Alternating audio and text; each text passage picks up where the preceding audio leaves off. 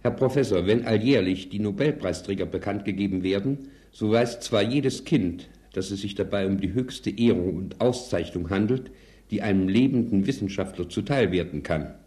In den seltensten Fällen ist jedoch bekannt, für welche Leistung sie erfolgte und welchen Nutzen diese für die Allgemeinheit hat.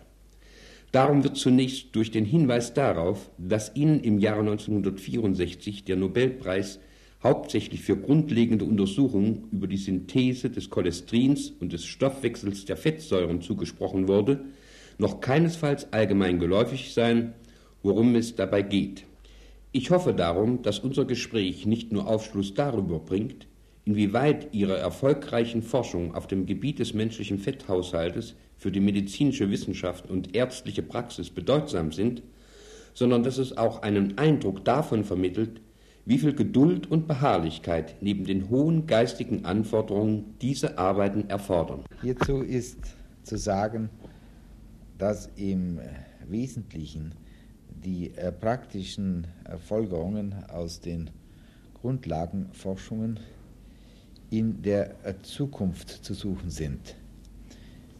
Es ist klar, dass man, wenn wir vom Stoffwechsel der Fette und der Lipoide im Organismus sprechen, die äh, Möglichkeit im Auge haben, in diese äh, Prozesse regelnd einzugreifen. Und es ist ohne weiteres verständlich, dass man nur dann die Möglichkeit zu einer Regulation dieser Vorgänge hat, wenn man die Einzelheiten, das heißt die chemischen Einzelheiten dieser Reaktionen und die Natur der dabei beteiligten Enzyme, das heißt der Biokatalysatoren, kennt. Wenn das äh, der Fall ist, dann hat man in einer zweiten Stufe äh, vielleicht die Möglichkeit, steuernd in diese Prozesse einzuwirken. Herr Professor, der erste bedeutende Wurf gelang Ihnen bekanntlich mit der Aufklärung der Natur der aktivierten Essigsäure welche vor Jahren bei der Untersuchung von Acetylierungsreaktionen von Nobelpreisträger Lippmann entdeckt wurde. Haben Sie nun auf Lippmanns Resultaten aufgebaut oder waren Sie in München selber schon beim Studium des Coenzym A? Ich glaube, es ist äh, notwendig, bevor ich Ihre Frage direkt beantworte, etwas über diese aktivierte Essigsäure zu sagen, vor allen Dingen ihre Stellung im Intermediärstoffwechsel zu beleuchten. Nun, äh, Sie wissen ja, oder jeder weiß, dass die Zusammensetzung der Organismen, die chemische Zusammensetzung der Organismen, äh, verschieden ist von der Zusammensetzung der Nahrung, die wir zu uns nehmen. Sodass also im äh, Körper bei den Aufbauvorgängen die Notwendigkeit besteht, aus der Nahrung die Bausteine des Organismus aufzubauen. Und das geschieht dadurch, dass die, Inhalt, die Inhaltsstoffe der Nahrung abgebaut werden, in eine Verbindung umgewandelt wird das, oder in Verbindungen umgewandelt werden, die dann in den Aufbauvorgängen als Bausteine dienen und letzten Endes die Substanz, die chemische Substanz des Organismus liefert. Nun, Sie haben die Arbeiten von Lippmann erwähnt. Lippmann hat dieses Coenzym A beim Studium von Acetylierungsvorgängen entdeckt. Selbstverständlich bauen meine oder bauten meine Untersuchungen auf den Arbeiten Lippmanns auf. Denn es war ja gerade notwendig, die Existenz des Coenzym A zu wissen, um nach der substanzaktivierten Essigsäure der Verbindung aus Essigsäure und Coenzym A zu fahnden. Herr Professor, Ihre Arbeiten über die aktivierte Essigsäure führten Sie nun folgerichtig zur Untersuchung über die Zwischenstufen der Cholesterinsynthese. Auch im menschlichen Körper befindet sich dieser lebensnotwendige Stoff Cholesterin, der, und hier kommen wir mitten in ein aktuelles medizinisches Problem, doch wohl bei der Arteriosklerose eine nicht zu unterschätzende Rolle spielt. Dazu ist zu sagen, dass man schon frühzeitig äh, bei der Untersuchung arteriosklerotischer Veränderungen die Ablagerung von Lipoidsubstanzen in der Arterienwand beobachtet hat. Nun, diese Ablagerung von Lipoidsubstanzen, zu denen äh, Fette und vor allen Dingen das Cholesterin gehören, können, eine, können verschiedene Ursachen haben. Unter anderem wird diskutiert, dass diese Ablagerung auf eine erhöhte Cholesterinsynthese im Organismus zurückzuführen ist. Ich möchte aber gleich einschränkend anfügen, dass es nicht sicher ist, dass die Cholesterineinlagerung der primäre Anlass der Arteriosklerose darstellt. Es ist sehr gut denkbar, dass andere Veränderungen, sogar sehr wahrscheinlich, dass andere Veränderungen vorauslaufen und als Folge dieser Veränderung dann die äh, Cholesterinablagerung in Arterienwänden zustande kommt. Herr Professor, die Herz- und Gefäßkrankheiten werden doch durch Störungen im Fettstoffwechsel verursacht. Wenn dann der Arzt davon spricht, dass Cholesterin im Blut sei, dann denkt der Nichtmediziner bei Nennung des Namens Cholesterin sofort an irgendeinen Fremdstoff, der nicht ins Blut gehört. Man hat bei der Untersuchung von Patienten festgestellt, dass in vielen Fällen die, der Blutspiegel des äh, Cholesterins bei den Arteriosklerotikern gegenüber der Norm erhöht ist. Das Cholesterin einzig als äh, gefährliche Verbindung anzusehen, ist äh, ganz unrichtig. Cholesterin ist, wie Sie ja selbst schon sagten, ein lebenswichtiger Stoff.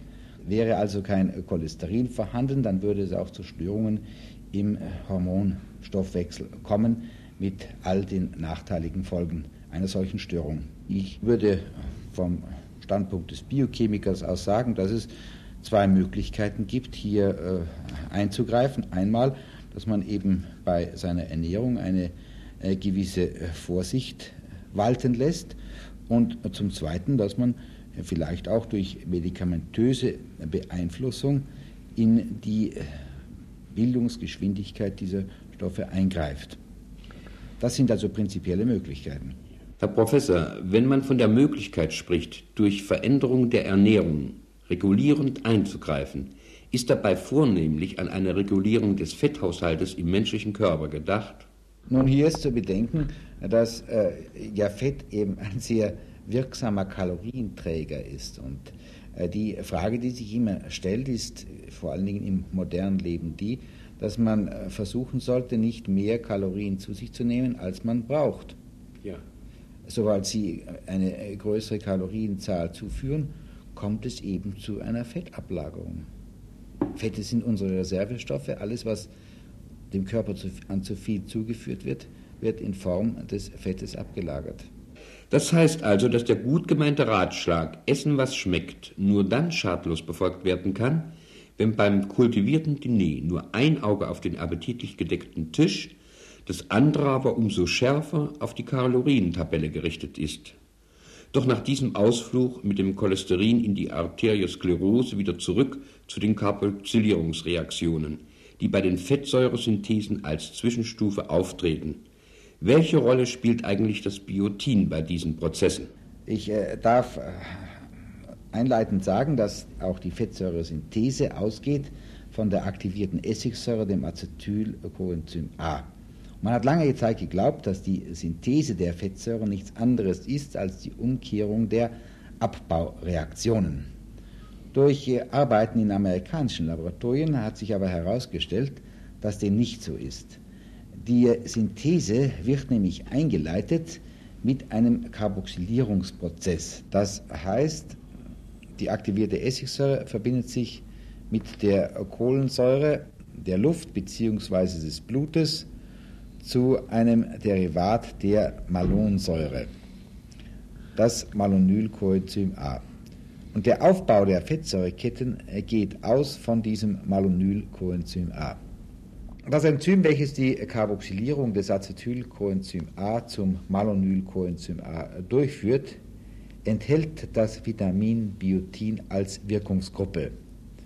Und die Carboxylierung kommt dadurch zustande, dass sich aus Kohlensäure und diesem Biotin des Enzyms ein carboxyliertes Biotin bildet, das dann die eigentliche Carboxylierung des Acetylcoenzym A bewirkt. Das heißt, dieses carboxylierte Biotin ist ein Kohlensäuredonator, der die Kohlensäure an das Acetylcoenzym A, den Kohlensäureakzeptor, abgibt. Und für die Bildung des carboxylierten Biotinenzyms ist wieder der generelle Energiedonator des Zellstoffwechsels, das Adenosintriphosphat oder abgekürzt ATP genannt, tätig. Herr Professor, wenn man diese Vorgänge kennt, wenn man weiß, auf welche Weise und mit welcher Geschwindigkeit der chemische Weg der Cholesterin- oder der Fettsäuresynthese erfolgt, dann müsse es doch eines Tages auch möglich sein, diese synthetischen Vorgänge zu beeinflussen, zum Beispiel den Prozess zu beschleunigen oder zu verlangsamen, je nachdem, was gerade opportun erscheint. Ich darf in diesem Zusammenhang erwähnen, dass wir uns in, in meinem Laboratorium in München, nachdem wir jetzt den äh, chemischen Weg der äh, Cholesterin- und Fettsäuresynthese kennen, auch schon mit der Frage beschäftigen, an welchem Punkt diese Synthesekette gesteuert wird. Dabei hat sich ergeben, dass bei der Fettsäuresynthese die Regulation, und zwar die physiologische Regulation, also auch im normalen Organismus, auf der Stufe der Carboxylierung einsetzt. Und mit diesem Wissen ausgerüstet hat man natürlich die Möglichkeit nun zu versuchen, von außen her in diese Prozesse steuernd einzugreifen. Das heißt, etwa die Carboxylierung des Acetylcoenzym A zu vermindern, zu reduzieren. Wenn man das erreicht, dann würde ja gleichzeitig auch die Fettsäuresynthese reduziert werden und man hätte die Möglichkeit, in die Bildung des Fettes im Organismus einzugreifen. Für den Gourmet, den Feinschmecker, ist also doch noch nicht alle Hoffnung verloren. Die Möglichkeit, in dem Fettstoffhaushalt dereinst regulierend eingreifen zu können, steht noch völlig offen. Doch wird der Körper sich gegen solche Eingriffe in sein Ordnungssystem nicht zur Wehr setzen? Diese Frage ist äh, sehr schwierig zu beantworten.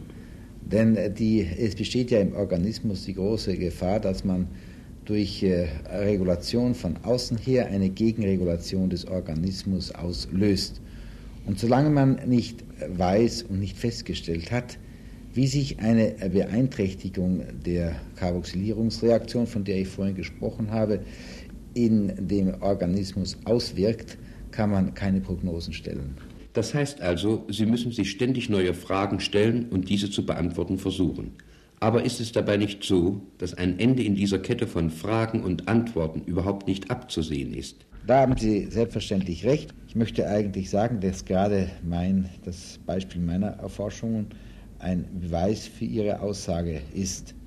Denn äh, die ganzen Untersuchungen über die Biosynthese der Fettsäuren und auch über die Biosynthese des Cholesterins, über die Wirkung des Biotins im Organismus sind letzten, letzten Endes entstanden aus der Beschäftigung mit der Frage nach der Natur der aktivierten Essigsäure. Als wir die äh, chemische Natur dieses wichtigen äh, Zwischenproduktes des Zellstoffwechsels aufgeklärt hatten, da konnten wir schon äh, hypothetische Schemata für eine Reihe von Stoffwechselreaktionen aufstellen und wir haben uns dann in der Folgezeit damit beschäftigt, diese Vorstellungen experimentell zu beweisen.